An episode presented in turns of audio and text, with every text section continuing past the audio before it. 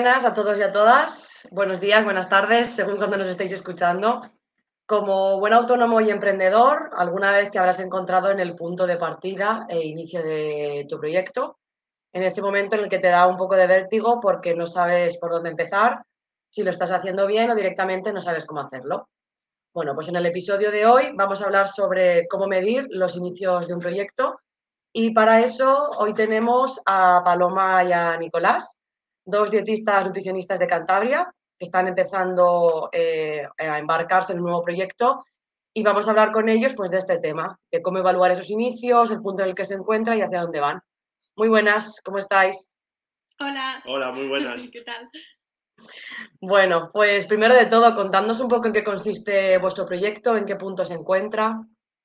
Pues a ver, eh, básicamente el proyecto es un centro de nutrición y psicología. Eh, ahora mismo, eh, bueno, hemos empezado a trabajar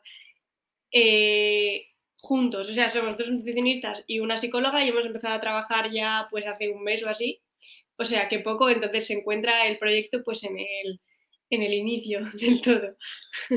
O sea, que ya habéis abierto el centro. No, estamos ahora mismo estamos trabajando en Santander, en, compartiendo un despacho que tenía la, que tenía la psicóloga, entonces nos, eh, ella le tenía que prácticamente no lo utilizaba y habló con nosotros, entonces nosotros tenemos cuatro días, ella tiene uno, y mientras tanto, eh, antes de ayer pagamos las tasas de licencia de obra de, de lo que va a ser el centro. Entonces, esperemos que dentro de poco ya podamos empezar. ¿Y cómo tenéis previsto, más o menos, que ese centro o que el centro se ponga en marcha y demás? A nosotros nos gustaría, eh, de cara a principios de, como límite, de cara a principios de 2023, enero, eh, porque tal y como está el tema de, las obras, los materiales y todo esto, eh, está siendo un poco locura, la verdad. Y, y lo mismo te dicen que para un mes y medio, que luego te pueden mantener hasta hasta dos meses. Encima, como es remodelación entera, o sea, el local está en bruto totalmente, hay que tirar todo y volverlo a hacer. Eh, entre imprevistos, etcétera, etcétera, mm, con suerte enero nos gustaría bastante. Sí, casi como una casa. Que que la tienes en medio año y después es un año entero. Sí, sí, sí. ¿Y será también en Santander? No, esto lo, haremos en, Colindres, que es el pueblo donde, donde yo vivo y que es donde calculamos previamente a todo esto, hicimos un estudio de, mercado y, vimos, valorábamos distintas opciones en base a la influencia que, que a la repercusión que nosotros podemos tener en esas zonas, etcétera, etcétera. Y sobre todo valorando el precio de mercado, precio de, de locales, etcétera vimos que lo, mejor era Colindres, entonces valoramos eso, tres, cuatro zonas. Santander está totalmente desorbitado, pero totalmente, totalmente, entonces era inviable. ¿Y las especialidades que vais a trabajar vosotros como nutricionistas, las habéis pensado? ¿Las tenéis más o menos claras? Pues eh, sí, yo, a ver, yo he estado, yo me querría enfocar más hacia trastornos de la conducta alimentaria y, y patologías digestivas. No sé cuál de las dos todavía me gusta más. ¿Y, y yo en deportiva y me gustaría, trabajo, o sea, me estoy especializando, especializando formando en las tres, nutrición deportiva, eh, eh, salud hormonal de la mujer y, e infantil.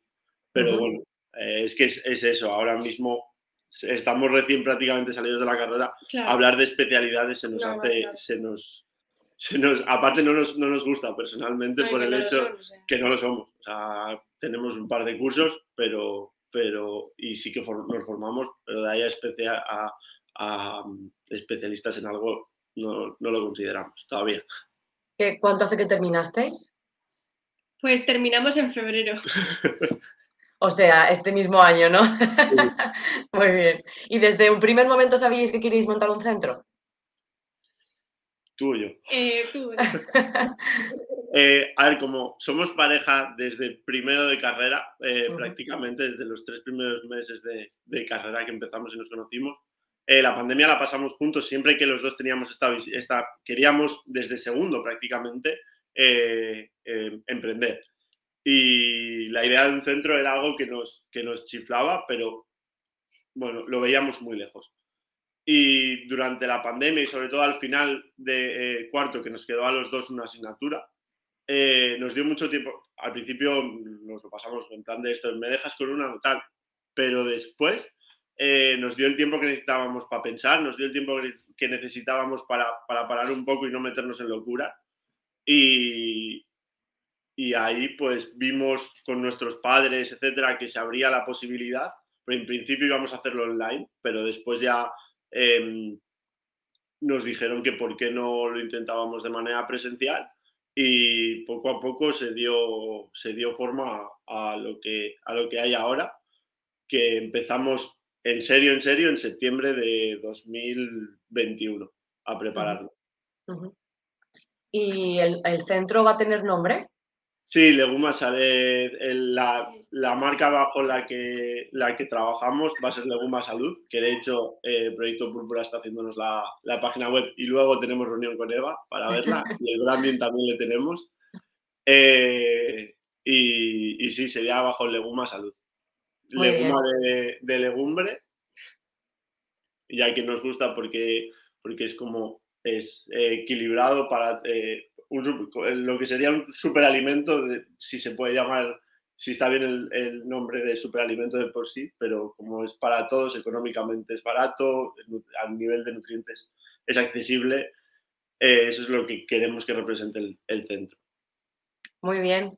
Oye, me encanta, ¿eh? ¿eh? Además, nos conocía, os he conocido hoy y estos episodios en los que, además de hablar de un tema, se puede hablar con otros compis nutricionistas, porque bueno, este es uno de los episodios que es en, abierto. Entonces, eh, para los que nos estáis escuchando que no estáis en, en el podcast premium, eh, cada cierto tiempo pues pedimos a los, a los compañeros que están en el grupo de Telegram y los grupos que están en los que están en Ibilvidea a participar y, hoy hemos, bueno, estamos contando con, con, Paloma y con Nico.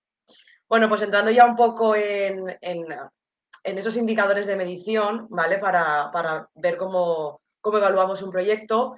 Hay que saber que estos indicadores son indispensables si queremos que nuestra idea evolucione y las métricas pues, nos van a decir un poco en qué punto nos encontramos y hacia qué dirección vamos. El éxito o fracaso de un proyecto es muy subjetivo y depende a quién le preguntes. Unos te pueden decir que no es llegar a fin de mes, otros te pueden decir que no es eh, tener, en fin, una buena metodología establecida. Cada uno tiene una manera de definir el éxito o el fracaso. Vamos a hablar de algunos de estos indicadores de medición que podríamos tener en cuenta para evaluar estos inicios y este proyecto y que cada uno pues elija el que quiera, incluso si se le ocurre alguno más, pues nos lo puede comentar. Eh, el primer indicador que vamos a hablar es sobre la productividad del equipo. Es importante conocer el tiempo de trabajo en tareas clave que va a realizar cada uno para entender cómo se trabaja, revisar esos procesos internos y optimizar la gestión del tiempo de las personas. Sobre todo si es un gran equipo, porque si somos nosotros solos, bueno, pues yo me, gestiono y yo realizo todas las tareas. Pero si somos varios, pues aquí sí que es importante saber quiénes son esas personas, qué tarea realiza cada uno, en qué tiempo y qué recursos o herramientas va a utilizar. Entonces, en vuestro caso, ¿Qué tareas realizáis? ¿Tenéis asignados cada una alguna tarea concreta? Dentro de, vamos a hablar de lo que hacéis ahora y también de lo que tenéis previsto, más o menos, si es que tenéis algo previsto para, el centro. Pues eh, ahora mismo eh, las tenemos divididas en Nico se encarga de, de, todo lo que es trámites burocráticos, gestión de, de la empresa en sí, y bueno, el director de la clínica también y será el centro cuando se abra. Y yo mm, intento hacer, eh, o sea, dedicarme a la parte más de marketing y redes sociales que no se me da muy bien de momento, pero, pero bueno, es mi tarea. Bueno, la productividad en, la productividad en sí también, ella es mucho pasar con, o pasar consulta también, ¿no? Eso es una tarea al fin y al cabo. Sí, sí, sí, claro.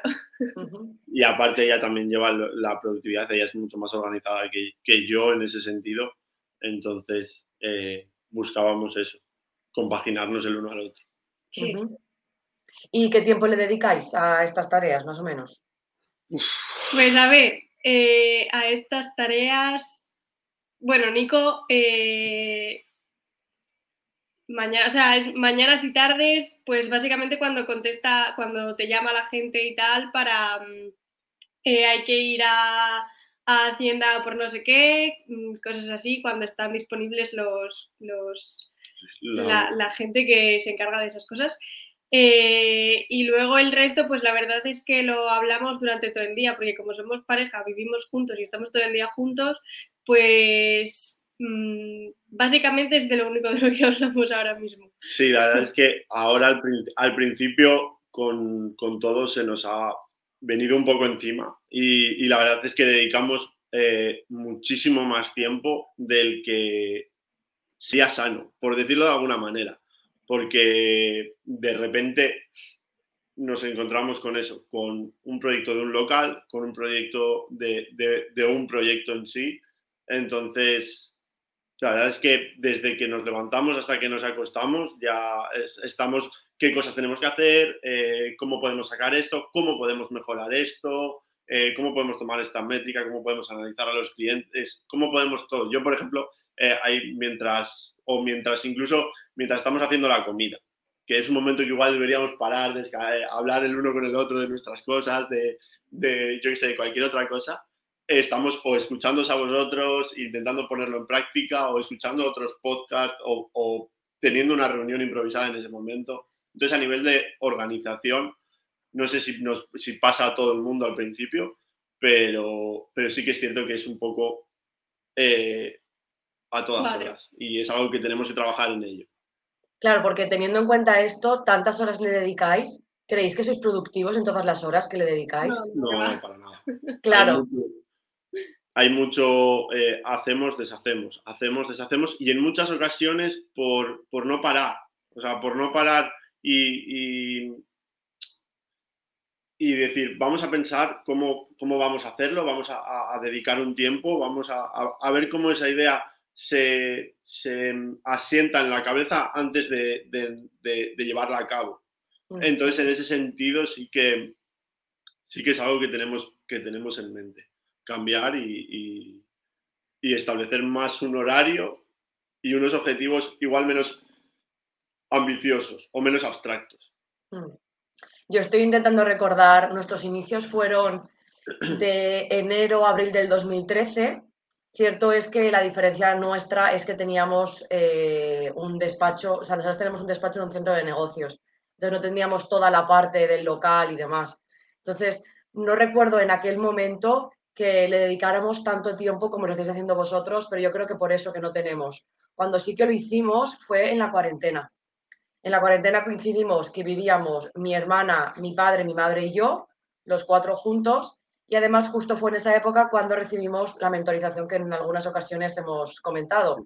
Claro, fueron tres meses, una reunión a la semana con este mentor, que estábamos como dos horas, dos horas y media. Por tanto, casi todos los días hablábamos de la empresa. Todos los días teníamos algo que hacer de la empresa. No es como ahora que vivimos cada una en un sitio y una vez a la semana nos reunimos o cinco minutos al día a lo mejor estamos hablando de, de la empresa.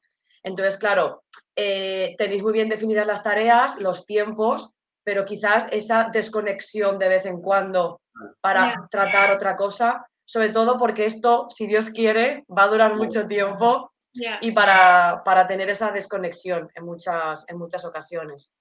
¿Y claro, alguna...? Dime, dime. La cosa es eso, que encima cuando vivimos juntos y estamos a todas horas es que si alguno tiene una duda sobre el trabajo se lo pregunta al otro, entonces el tema ya es también estamos aprendiendo en este sentido a, lidiar las dos cosas porque tampoco, tampoco es, es fácil del todo. Y, sobre todo separar lo que es la parte de trabajo, la parte de, vivir. Entonces... Claro, es que encima ahora que hemos empezado a trabajar, pues cuando no es hablar de cosas que hacer de la empresa, es hablar de...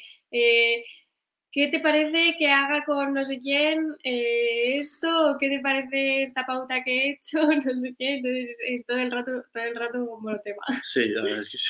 Sí, que el tema de los pacientes, por ejemplo, yo lo comentaría con mi hermana o con algún otro compañero, en vuestro caso es que lo tenéis en casa. Entonces, es claro, es... mucho más rápido en realidad. Sí, realmente sí, pero es que es eso, te da para hablar y para hablar y para hablar. Ha habido un momento que Nico comentaba el tema de objetivos y es que el tema de los objetivos, bueno, pues es bastante, eh, hay que tenerlo en cuenta, ¿vale? Bastante importante en un negocio. Eh, el alcance y los objetivos son los resultados previstos de un proyecto y la labor que debe realizarse para lograr esos resultados. Tenemos que describir los objetivos específicos y sus características. Y para poder definir ese alcance, pues tenemos primero que establecer esos objetivos. ¿A vosotros qué os motiva? ¿Qué objetivos tenéis con este centro? La, idea del centro sería que fuese un centro en el que, en el que poder trabajar eh, interdisciplinarmente. Eh, ahora mismo, sobre todo el aspecto de la nutrición entre nosotros dos. Es decir, la idea que nos gustaría es poder dar el mejor servicio a, la persona en base a las necesidades que, esa persona tenga, sin que cambiar de un profesional a otro dentro de lo, de lo que se pueda al, máximo, eh, no te diferencian en, la calidad asistencial. Entonces, de esa manera podríamos eh, darle mejor servicio eh, y poder em, realizar las derivaciones dentro del centro sin que suponga un, coste, extra para el paciente nos gustaría hacer eso con diferentes especialidades. Con la psicóloga lo podemos hacer entre comillas porque ella es autónoma. Eh, todavía eh, ella quiere ser autónoma y, nosotros ahora mismo tampoco, podemos tampoco podemos contratar. Pero, pero sí que es cierto que de cara al futuro lo que nos gustaría es eso, era, es un centro interdisciplinar en el que también hubiese ejercicio físico y se abordase la salud desde un punto preventivo y educativo. ¿Y habéis eh, definido más o menos la metodología que vais a seguir? ¿O que estáis siguiendo en consulta? Eh, sí, y la estamos eh, poniendo en práctica e intentando modificar. la, idea es que el, enfoque sería centrado en la persona y no en la patología en sí, entonces en la que veamos más allá de, la sintomatología o los problemas relacionados con, pues eso, con problemas digestivos, con, con TCAs, evidentemente es importante, pero también eh, ver cómo eh, eso, cómo su contexto repercute en, la evolución. Y eh, para eso lo que nos gustaría es, lo que tratamos es de que el paciente previamente, tratamos de contextualizar el paciente en un, en un eh, ¿cómo se dice? En un cuestionario previo en el cual podemos ver a cuál de los dos profesionales más afín y más sabe que vaya a ir mejor. En la primera consulta sería una valoración en la que a nosotros a él le explicamos em, es que vamos a hacer una valoración en general de su estado nutricional, de su situación y de cara a ahí poder seguir enfocando o trabajando con el que de los dos el que mejor tasa de éxito tenga. Esto explicado es muy bonito, eh, hecho, y encima recién salidos de la consulta, que lo hagamos ahora de la carrera, eh, lo hagamos ahora al 100%, mm, no.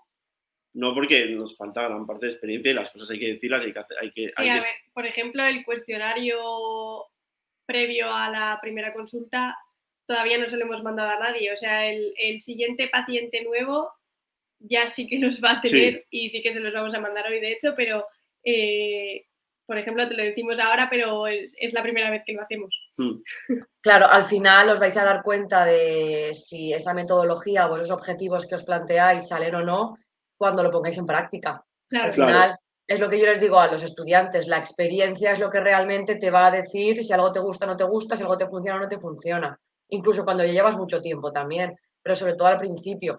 De hecho, hay una cosa que me gusta y es que eh, así como nosotras y muchos de los que, pues tanto eh, Eva como y como muchos que llevamos mucho tiempo emprendiendo, estamos modificando cosas ahora después de muchos años.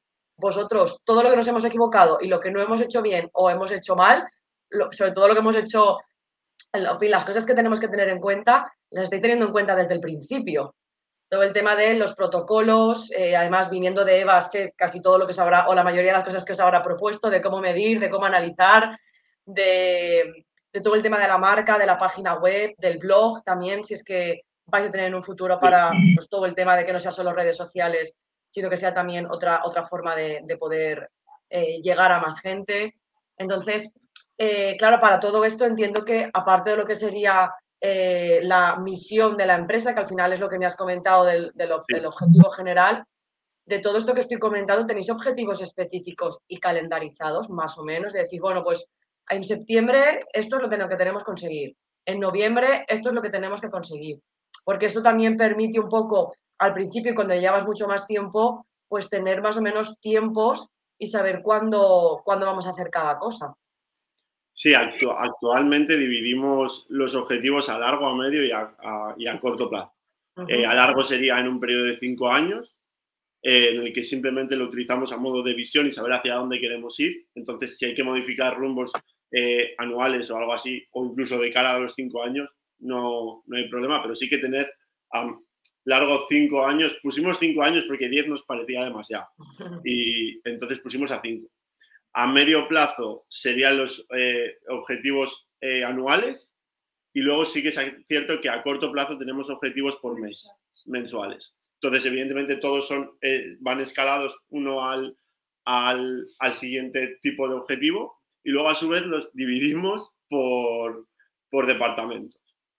Tenemos los objetivos financieros, los objetivos em, de marketing, objetivos de clínica y luego objetivos de satisfacción de, en general, todo englobado a la satisfacción del paciente.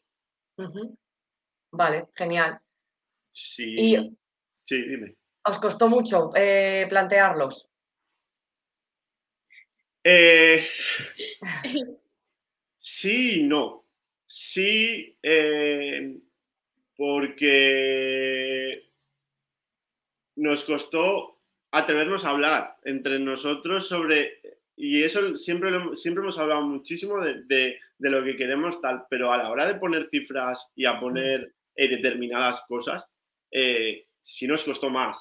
Em, hacerlos y establecerlos no, no supuso, eh, fue una reunión bastante productiva, la verdad. Encima acabábamos de, escuchar uno de los vuestros en los que habláis de, objetivos y, y programación. Entonces, seguimos el patrón el, y dijimos, pues vamos a hacer tal, tal, tal. Sí que lo hemos cambiado. Hicimos, ahí sí que lo hicimos más o menos bien, hicimos la reunión, cortamos la reunión, dejamos el borrador, lo revisamos la semana siguiente y, y ya ahí establecimos, eh, establecimos los, los objetivos. Y la verdad es que de momento sí que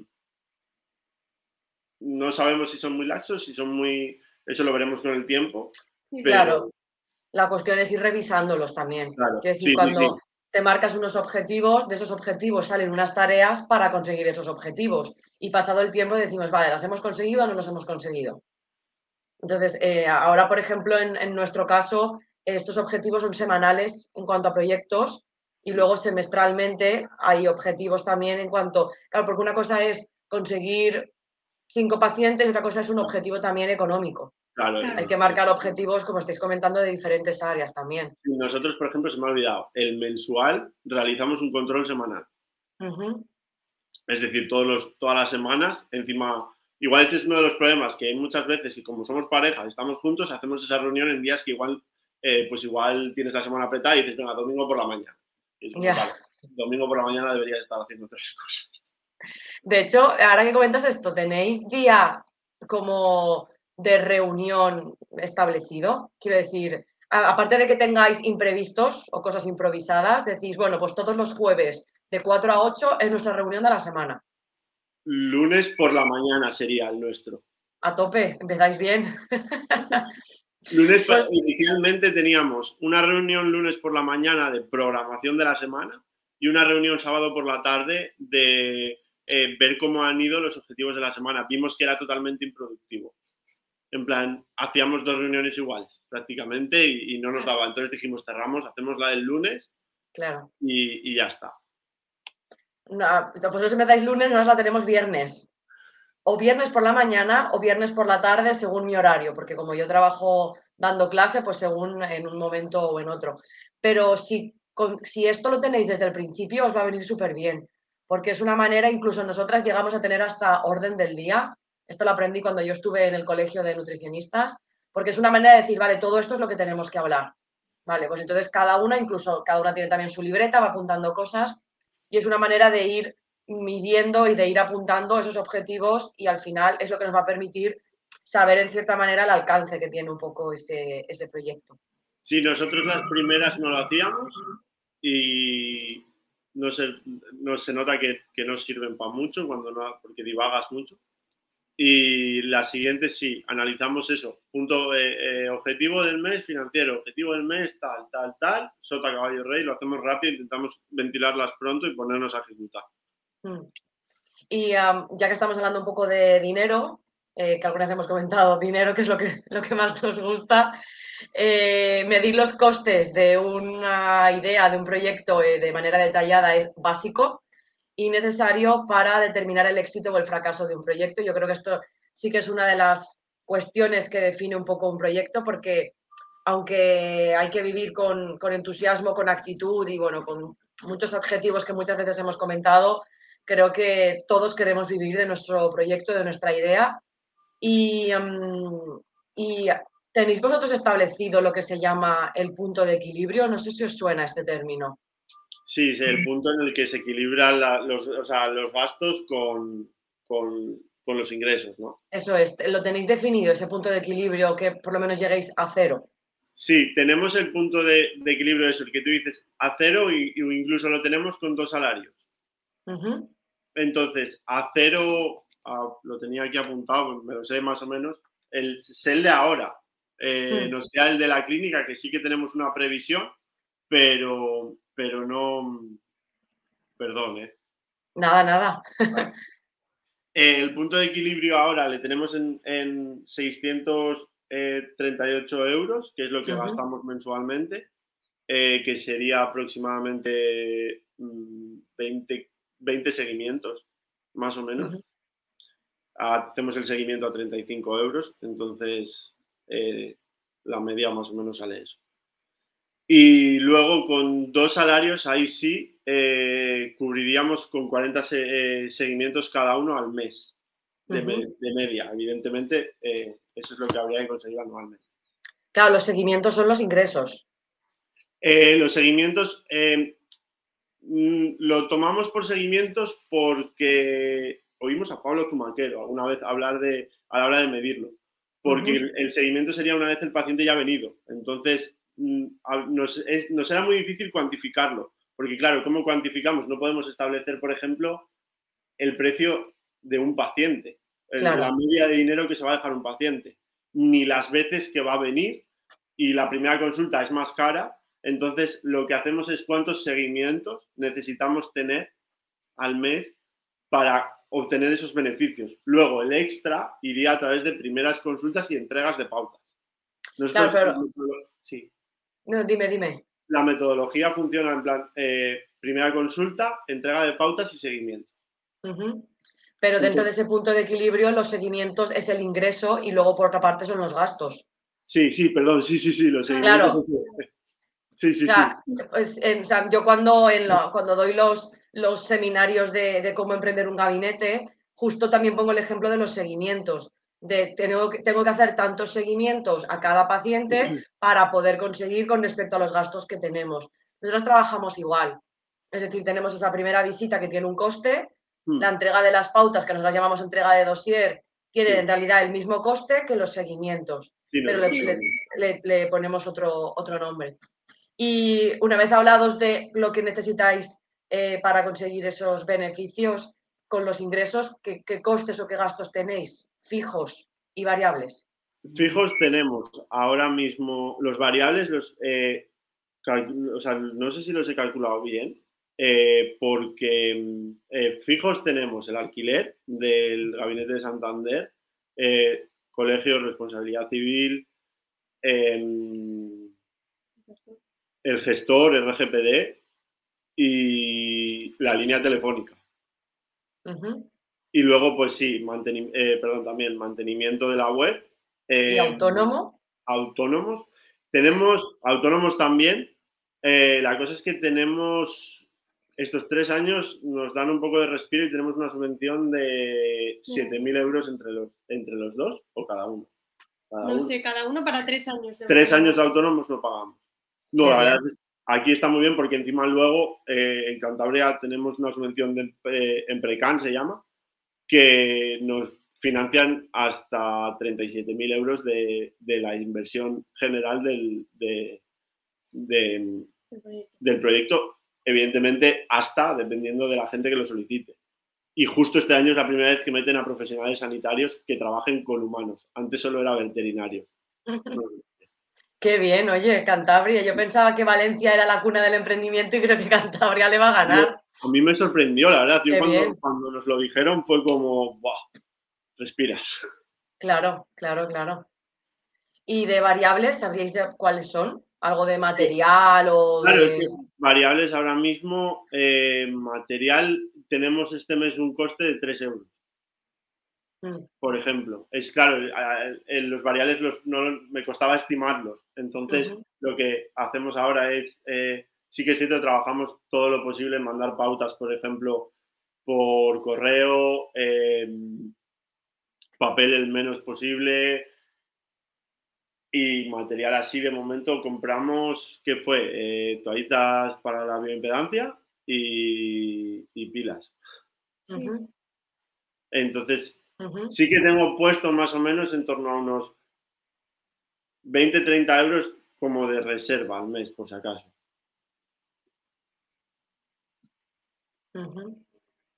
Y de cara a vuestro proyecto más adelante, ¿habéis hecho una aproximación de costes fijos, variables, cuánto tendríais que ingresar, porque claro, este, me queda tan lejos esa cifra de, gastos fijos y variables y teniendo en cuenta después que, habéis previsto.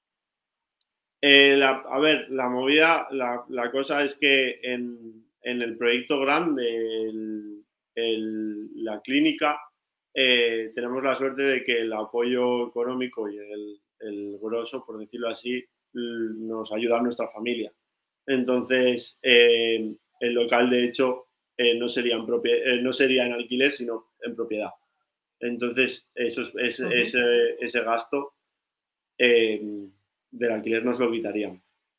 Entonces, tendríamos que pagar luz, los gastos típicos de un local, y calculábamos que sumaría los que tenemos en torno ya te digo, estimación, porque hasta que, eso sí, más adelante si tal, lo, puedo poner por, la idea, por si a alguien le interesa. en torno, a ver, espera, te lo puedo decir ahora mismo, porque había hecho una estimación. Eh. En realidad es que tanto los costes como los objetivos como las mm. tareas son cosas que desde el principio tenemos establecidas y las hacemos de una manera y conforme va evolucionando el proyecto, de hecho creo que es sano que eso pase, vayan cambiando, vayan surgiendo nuevas, otras desaparezcan, eh, hayan otros gastos, otros ingresos. De hecho, cuando nosotras empezamos teníamos unos gastos y unos ingresos y los ingresos que eran fundamentalmente de la consulta ahora se han cambiado eh, y ahora son ingresos de otro tipo y son gastos de otro tipo. Por ejemplo, al principio no teníamos el gasto fijo mensual de Proyecto Púrpura, ahora sí que lo tenemos, porque tenemos otro objetivo. Entonces, claro, al final va todo relacionado y si desde un momento se establece también, porque tengo que decir que sois unos alumnos excelentes, poniendo en práctica todo lo que estáis aprendiendo, eso de cara a un futuro os puede venir súper bien y no empezar simplemente con un, ay, pues voy a montar un centro, ay, pero yo no sé cuánto tengo que ganar al mes, ay, pero qué objetivos tengo, ah, pues no lo sé, ay, los has medido, ah, pues no. Bueno, pues todo esto, cosa que, os estoy comentando ahora y que nosotros hemos puesto a la práctica tiempo después. Entonces, si lo hacéis desde el principio, es que es muchísimo mejor. Nosotros hemos mirado ahora aproximadamente serían en torno a los 600, eh, 800 totales. La cosa es que tendríamos también de ingreso extra el alquiler de, la psicóloga. Ah, claro, claro. Y Porque... ¿Sí? El, alquiler de la psicóloga es alquiler o porcentajes. Alquiler. alquiler, vale. Alquiler. Eh, y sí, alquiler, porque lo estuvimos pensando, pero empezar ella, ella es, joven también, encima la conocemos y, a ella, por ejemplo, en otra clínica le están poniendo un porcentaje del 50%. Y sí, no, pues 60-40 o algo así. Sí, sí, sí. O sea. ¿Y ella qué se lleva? El 60% de lo que cobra. De lo que cobra. Ya. Mm. Y aún así me parece. Nosotros hicimos, antes de, la Ibidea, y, hicimos también el experto en, consulta de, mm. Pablo y de Isa y de Bárbara. Y mm. entonces ahí ya empezamos como a verlo un poco. Luego eh, nos suscribimos también a Ibidea y, y empezamos a tener todo, todo este feedback. Y entonces, claro, sí que consideramos que si vas a empezar este tipo de cosas, lo más que puedas saber eh, no solo te, te, sirve de mucho, sino que también te da tranquilidad. Porque la incertidumbre que tienes constantemente, uf, a veces cuando se, oyes hablar a otras personas y a ver, que no es un camino fácil. Entonces, cuanto más conozcas, mejor. Hmm. No, desde luego. uno de los últimos indicadores de medición que vamos a comentar y que ya también habéis comentado antes, es con respecto a, esa satisfacción del cliente, cómo vamos a medir eh, que nuestro cliente pues, le gustan los servicios que le ofrecemos y está encaminado con los objetivos de nuestro proyecto. Con este indicador, el emprendedor se asegura de que las expectativas están alineadas y que se consigue pues, todo lo que, lo que se propone. Eh, en general, ahora mismo, ¿qué características tienen vuestros clientes? Eh, pues, a ver, tenemos de momento pocos y, la mayoría son de recomposición corporal, eh, tipo subida y bajada de peso. y, aprender hábitos de alimentación y tal, o sea, fácil dentro de lo que hay por ahí. Y, eso. ¿Y son más bien jóvenes o más mayores? Tenemos mezcla. Tenemos mezclas y hacen eh, 50-50. Sí, hacen como una, media de... 40, o sea, tenemos lo mismo gente de 17 que de, 60. ¿Y tenéis ya de estos clientes eh, barra pacientes alguna referencia o reseña o cómo medís la satisfacción de estos pacientes barra clientes? De momento tenemos eh, la mítica encuesta de satisfacción con preguntas y ya, no la hemos usado todavía porque es que es eso, llevamos nada con, con ellos. Y, y reseñas que no nos atrevemos a pedir todavía. Eh, llevamos llevamos tan poco tiempo. mes y medio, entonces pedir a una reseña nos da como, como cosilla. ¿Pero y lo tenéis en mente para un futuro? Sí, sí, sí. Sí, sí, sí, sin eh, duda. Pero aunque no sea algo escrito, ¿tenéis pacientes recomendados? Es decir, ¿os han venido pacientes por el boca a boca? Eh, por el boca a boca no, por derivación sí. bueno, me sirve. Sí, de hecho la psicóloga nos ha derivado dos y, el resto gente que conocíamos. Lo digo porque, aunque no haya sido un paciente directo, sí que han sido otros profesionales, familiares y amigos los que os están llevando pacientes porque de alguna manera no están satisfechos con el servicio porque no lo han probado, pero están satisfechos como con vosotros como personas o como profesionales a los que os vais a dedicar a eso. Pues, entonces, entonces ahora mismo prácticamente el 100%. claro. Menos, uno. Porque sí que es cierto, como estáis comentando, que lleváis un mes y medio y que todavía no podéis tener ese feedback o esa mm. satisfacción para que, pues, que gran parte de vuestros pacientes vengan eh, recomendados por otros. De hecho, yo digo que podemos establecer muchas estrategias de comunicación y de marketing, pero una de las mejores es el boca a boca, y en el caso de lo que son los proyectos, es que alguien te recomiende o que pues, el director de un cole te recomiende a otro, que una empresa te recomiende a otra. Yo creo que eso es lo que mejor puede ser. Entonces, eh, claro, entiendo que, bueno, no sé si esto ha pasado ya, pero ¿habéis cambiado algo de la consulta por el feedback de, por el feedback de algunos pacientes? Eh, no, por el feedback no. Pues básicamente no hemos cambiado por cómo nosotros lo habíamos visto. Sí que ejemplo? la entrega de pautas. vale. las primeras que hicimos, eh, vimos que lo primero es que entre ella y yo había diferencia, mucha. Entonces hicimos reunión y como tenemos que buscar un punto en común, para, para equilibrar el, el, Claro, que los pacientes de cada uno pues no se lleven cosas muy diferentes de, lo- de, de cada uno. Y luego tratar de también eh, aumentar la productividad en, en, en consulta, es decir, que, una que las pautas, aunque sea, o sea, trabajar en base a un esquema. No, Sí que hemos cambiado lo del cuestionario previo a la primera También. consulta y tal, porque sabíamos que mucha gente lo hacía y que la gente que lo hacía le iba bien, pero todavía no lo habíamos puesto en práctica y ya cuando hemos ido viendo a alguien, o sea, a algún Paciente. paciente, pues vemos que, que sí, que ir a la primera consulta sin saber nada, eh, sin nada de información y teniendo que hacer toda la entrevista y tal, pues no era muy práctico. Entonces, eso sí que lo hemos cambiado a partir de hoy. Muy bien. Y aparte de alguno de estos indicadores que estamos comentando para medir los inicios de un proyecto, ¿se os ocurre algún otro que habéis tenido en cuenta? Incluso habiendo leído la escaleta previamente y habiendo respondido a estas preguntas, eh, bueno, creo que estáis aprobadísimos con nota, ya os lo he dicho antes. Eh, ¿Os ha sorprendido alguna pregunta o algo que dijerais, "Ostras, esto no lo tenía en cuenta o lo estamos teniendo todo en cuenta? eh, No. no, la verdad es que no. Ya te digo que también vamos, eh, no al día, pero sí bastante con, con la Bilbidea. Entonces, como se habla de, estas cosas, más o menos, pues las intentamos llevar a cabo. Eh, así otro algún ot- otro indicador,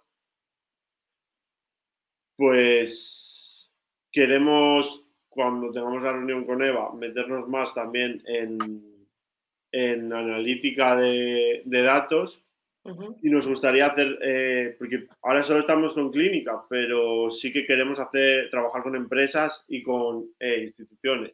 ujú. Ma- Mi madre era directora de un colegio y, y- y tener ese contacto para poder hablar con ella y, y de- identificar necesidades, entonces también nos, nos interesaría. Pero claro, ahora mismo con la desorganización y todo, es como que no llegas a todo y, y también hay muchas veces que pecas de que estás pensando, tengo que hacer esto, venga, voy a hacerlo. ra-". No, no haces nada al final. Entonces, Mm. vamos ahora sí que hemos parado, vamos paso a paso y, y pasos más sólidos, no más grandes. Mm. Sí, nosotros empezamos igual, ¿eh? empezamos simplemente con la consulta en el despacho, que llevamos eh, desde siempre en el mismo, y fue hasta, yo creo que hasta el segundo o tercer año que no empezamos ya con más actividades diferentes, cosas con niños, cosas que planteamos y que no salieron, hasta que ya cuando recibimos la mentorización ya fue cuando le dimos un vuelco, porque vimos que la, la consulta no nos llenaba lo suficiente y, y estábamos teniendo muchos más proyectos que lo que era la consulta. O sea que daros tiempo, incluso en el mismo centro, si tenéis espacio para tener charlas o talleres, es que también puede ser un plus, en realidad, para, para poder ofrecer. Eso es lo que lo queríamos intentar poner. Lo que pasa es que el espacio que tenemos no sabemos si va a ser suficiente grande. Porque tenemos Mm. cuatro consultas grandes y la que lo utilizaremos no sabemos eh, a qué destinarlo. Claro. Entonces, si Mm. podemos, utilizaremos eso y si no, pues intentaremos alquilar algún sitio o, o- o no, no- Sí, no o sé. ir a sitios. Sí, o ir a sitios. Mm. También- al final ah, eh, Sí. hemos- estamos haciendo eso, ¿eh? No- nunca hemos tenido un centro con una sala, porque además Mm. después teníamos que alquilarla y siempre hemos ido al local o, o a la institución o al colegio que teníamos que ir, porque nos salía mejor para nosotros y para ellos, que al final es el sitio que conocen en realidad. También sí. Sí, está bien, eso es- está bien saberlo. Sí, a ver, nosotras, de hecho, era nuestro valor añadido. Nuestro valor, uno de nuestros valores añadidos al principio era nos desplazamos a tu sitio para hacer la charla allí. Entonces, así no nos preocupábamos nosotros en tener que alquilar, en tener que pagar ese alquiler o algo puntual, porque aquí en Valencia sí que hay diferentes salas para poder alquilar, pero al final no, no nos salía. Esto sobre todo nos pasaba con el manipulador de alimentos. Claro, si yo tengo que alquilar una sala, tengo el coste del alquiler de la sala más lo que le cobro a cada alumno. Y al final ganábamos poco. Si yo voy a un colegio, voy a unos scouts o voy a un ayuntamiento y lo hago, la parte del alquiler no la tengo. Simplemente es lo que me paga el ayuntamiento, lo que me paga el alumno. Claro. Entonces, claro, eso en cuanto a costes, pues también está, está bien. Claro. Y nosotros es la tarea pendiente que tenemos. Bueno, y ya para terminar, y pregunta que no estaba en la escaleta, episodio de Bilvidea que más os haya gustado o servido de los 130 que llevamos. Eh, a mí particularmente uno, o sea, me han servido todos, pero tres que, que sí que le doy mucha importancia. Eh, uno es al de em, cómo los que van relacionados a la lectura de papers que hacen Luis Cabañas y, Eli. Yo trato de trabajar, tratamos de trabajar así y no recibimos formación alguna prácticamente. Y luego eh, los de em, estrategias offline. Esos eh, creo que que nos centrábamos los dos, eh, y creo que hablo también por los dos, nos centrábamos los dos en el online al principio y, y, encima nos agobiaba, porque no nos gustan las redes, no nos gustan como tal, ni, ni es algo que sea nuestro punto fuente las, las redes sociales. Y cuando vimos que en offline era donde podemos obtener eh, gran rendimiento, pues fue como, vale, vamos a centrarnos en esto, vamos a dedicar también al online, pero de otro, con otro esquema. Al fin y al cabo estamos en un pueblo. claro. No nos tenemos que centrarnos en eso. Y esos dos, esas líneas a mí las que más me han encantado, la verdad. ¿Y en tu caso, Paloma, alguno más añadir? Yo no, más que añadir, no, yo estoy igual que él, la verdad, porque como nos escuchamos juntos, también vamos al mismo ritmo. Claro, porque allí, por ejemplo, en, vuestro pueblo, ¿qué estrategias offline podríais poner en práctica? Eh, pues eh, todo lo que es buzoneo, por ejemplo, y luego charlas. Eh, charlas, relaciones con comercio, talleres, o sea, sobre todo también nosotros aprovechamos, es un pueblo en el que hay tres colegios eh, mi madre es la directora de uno de ellos, conozco a, los, a los otros, entonces entrar a través de ahí, que ya conoces a gente, es más. Y bueno, esa sensación de, niño del pueblo, etcétera, etcétera, conoces a prácticamente todo el mundo. Entonces, eh, hay más profesionales, pero, pero el boca a boca y el preparas, eh, incluso podríamos hablar con el ayuntamiento, etcétera. Sí, es volver un poco a ese, me presento en persona, eh, te llamo por teléfono, un email en realidad sería un poco online, pero bueno, no es tanto online como unas redes sociales o una página web. Eh, no os digo una carta porque no vamos a mandar una carta, pero sí ir a un poco, pues, eh, otro tipo de estrategia también. Yo creo que complementarlas. Y lo que estáis comentando de en, ah, creo que tanto la ciudad como un pueblo tiene sus pros y sus contras, en realidad. Y si podéis aprovecharlas más como pros que como contras, pues muchísimo mejor, la verdad. Mm. Pues bueno, pues hasta aquí el programa de hoy. Muchísimas gracias a los dos por haber querido participar. Muchas gracias al resto por escucharnos y os recordamos que si queréis escuchar el podcast premium, donde hablamos de todo con pelos y señales y de muchísimas más, de muchísimos más temas, puedes apuntarte desde Bilvidea por solo 5 eh, euros al mes. Hasta luego. Hasta luego. Adiós.